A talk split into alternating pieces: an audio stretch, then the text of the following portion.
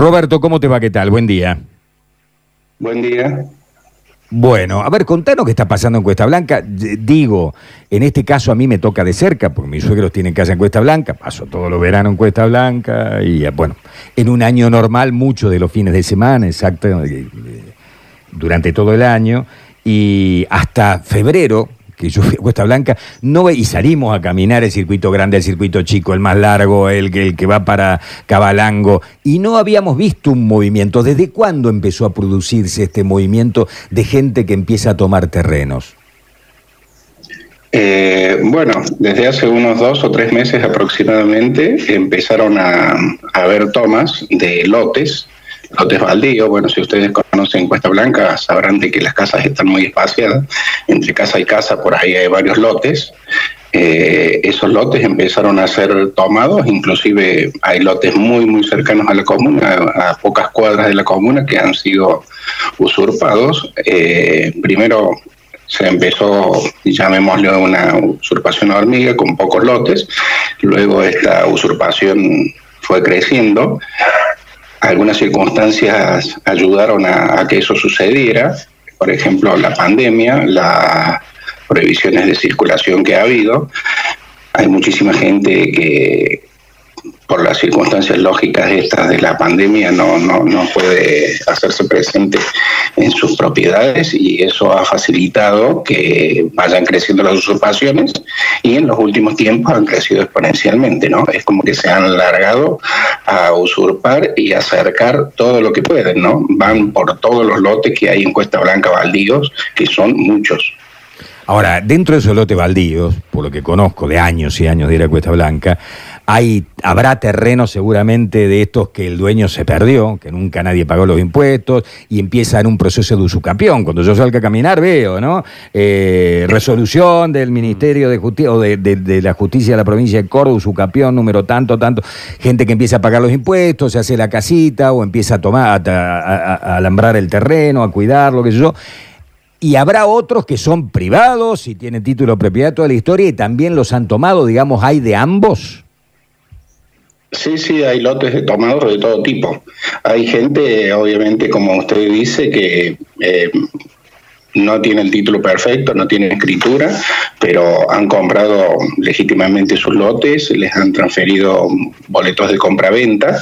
Con el tiempo esa gente que ha construido casas o aún no eh, va haciendo los trámites de usucapio, que son los, o sea, trámites habituales, ¿no? Esa situación se da no solamente en Cuesta Blanca, sino se da muchísimo en todas las sierras de Córdoba. Sí, sí, Pero en general... Digamos, eso es legal, por eso quiero dividirlo, ¿no? Aquellos que hacen una usucapión lo hacen dentro de la ley. A mí no me gusta la ley de usucapión, te cuento, ¿no? Pero lo hacen dentro de la ley y, hay, y tomar un terreno privado es un delito.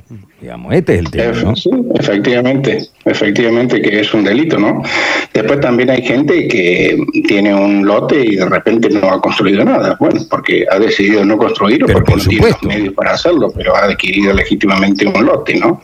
Esto es otra cosa. Esto es otra cosa, es ir la fuerza, poner cuatro estacas, meter un alambrado y decir propiedad privada, esto es mío. Y eso es lo gravoso de todo esto, ¿no? Porque si esas van a ser la regla del juego, yo creo que la convivencia social se destruye absolutamente. Absolutamente, estamos absolutamente de acuerdo. ¿Y cuántas personas son las que han hecho esto por izquierda, digamos? Dejemos de lado los que han usucapido, porque esos estarían dentro de la ley, digamos. Las otras personas, las que han dicho, bueno, acá no hay nadie, esto es mío y acá me quedo. ¿Cuántas serían? Mire, nosotros eh, entre los vecinos mm, estimamos, obviamente no tenemos un número exacto, eh, pero serán entre 30 y 50 personas las que están dedicadas a ese tipo de maniobras, ¿no? Y no son casualmente una cuestión, una cosa que no es menor. Eh, nosotros sabemos que en el país hay un déficit habitacional enorme, sabemos la situación de crisis que, vive el país, sabemos las circunstancias y las consecuencias de la pandemia, de la crisis económica y sabemos de las necesidades. Esta no es esa gente que está necesitada y que nosotros la comprendemos. Estos ¿Qué, son ¿qué gente es? personas que van por los lotes directamente, ¿no? ¿Pero qué clase de gente es? ¿De dónde vienen? ¿Son cordobeses? ¿Son de afuera? Son gente de la zona y son gente de clase media literalmente, ¿no? algunos más politizados, otros menos politizados, pero en general es gente de clase media que se va eh, queriendo apropiar de, de, lo ajeno, ¿no? Ve la posibilidad y ante esa posibilidad va y se juega y trata de quedarse con un lote que no es de él. Ahora, mínimamente, antes de quedarse con yo conozco gente que se ha dedicado a hacer usucapiones, pero mientras, antes hacían un estudio del panorama, es decir, che, esto, a ver, paga impuesto, no paga impuesto, de quién era, quedó en una sucesión que quedó trunca hace 50 años, entonces acá tengo alguna posibilidad, y no en un terreno que tiene un boleto de compraventa o que tiene un título, digamos. Eh, esa gente, vos decís que, es de la, que es de la zona, es de la zona. Porque ayer sonó también de que había familiares de la jefa comunal que habían participado y salió una hermana de la jefa comunal, dice, yo me peleé, me, me terminé peleando con mi hermana, pero yo hice un proceso de usucapión en un terreno donde se podía hacer. Y allí tengo mi casa, allí vivo y allí estoy con mis hijos, ¿no? Entonces, digo, se han dicho muchas cosas en WhatsApp. Ahora me está hablando de 30, 40 personas. Ayer en los informativos de televisión hablaban de más de 100. Ayer un abogado hablaba de 3.000 personas que llegarían a Cuesta Blanca, que no es lo que vos me estás diciendo. Bueno, pero... No es gente de la zona, ¿no? O sea, una cosa son los que están alambrando en este momento, que son a los que yo me refiero, y otra cosa son estos potenciales, digamos, destinatarios de esos lotes, ¿no? Eh, cuando un, vecino de Cuesta Blanca hizo ese número o mencionó ese número, estimo se refería a los potenciales beneficiarios de, esos lotes, ¿no?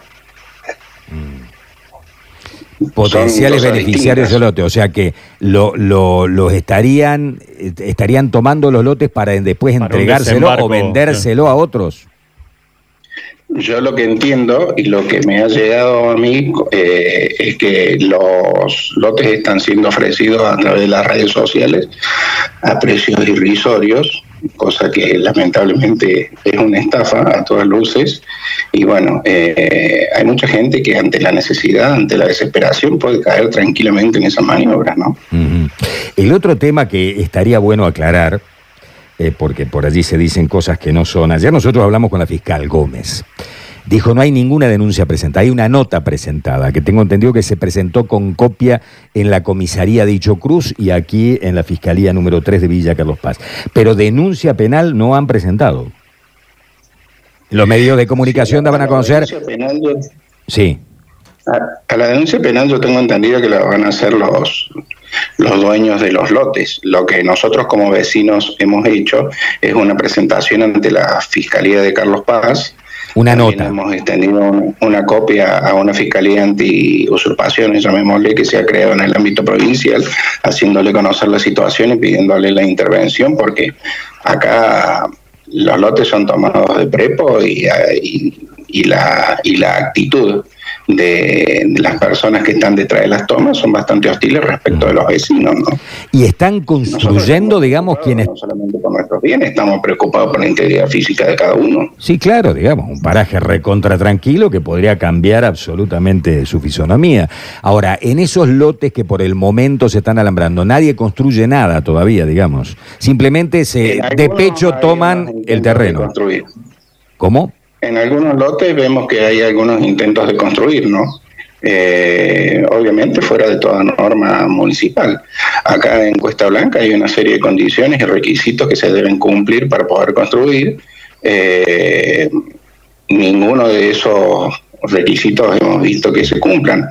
Directamente inclusive hay una serie de requisitos para con la para con los árboles y todo lo, lo, que es el, bosque nativo no eh, hay relevamiento sobre las plantas y todo ese tipo de cosas que en los lotes y obviamente se, se pueden sacar algunas plantas que obstruyen la construcción. Acá no hay ningún ningún parámetro de ese tipo que se esté respetando. Yo personalmente he visto que se talan árboles y verdes así como están, ese árbol pasa a ser poste. Eh, una locura. Roberto, ¿y qué eh, dice a todo esto la jefa comunal? Eh, mire, la jefa comunal eh, creo que ayer salió por los medios a manifestar de que ella había hecho la denuncia ante las autoridades policiales que estaba un poco limitada eh, en cuanto a que la, la comuna no tiene la facultad de desalojar esos lotes, sino que lo tiene la justicia. Y por otro lado eh, hay que destacar que, y eso sí lo quiero destacar, la comuna durante 10 días, 8 a 10 días aproximadamente, a partir, del, a partir de la semana pasada estuvo cerrada hubo lo que, lo que nos pasa hoy día con esta pandemia.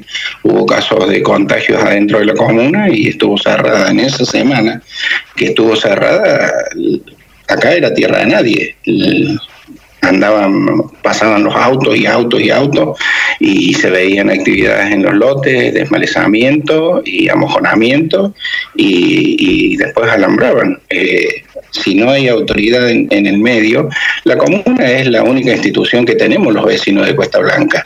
Usted lo conoce perfectamente. Sí, absolutamente. al desaparecer la comuna, desapareció el Estado y al suceder eso, esto se convirtió en tierra de nadie y por eso han empezado a suceder estas cosas bastante graves que nosotros vemos. Roberto, tengo info con respecto al tema. A ver, la justicia, me dicen, me están mandando en este momento, va a actuar de oficio, si bien no hay denuncia penal ante este revuelo, va a actuar de oficio eh, y se va a determinar en qué fiscalía recae finalmente eh, el proceso para llevar adelante, si es necesario hacerlo, el desalojo de estas personas que han tomado de manera indebida terrenos allí en Cuesta Blanca. Nosotros no nos vamos a quedar quietos también, vamos a seguir con el tema porque después de todo lo que estamos viviendo en Argentina, con los mapuches, la toma de terreno en el sur, lo de, la familia Echeverre, lo de provincia de Buenos Aires, etcétera, etcétera, es como que, viste, uno se quema con leche y después ve una vaca y llora, ¿no?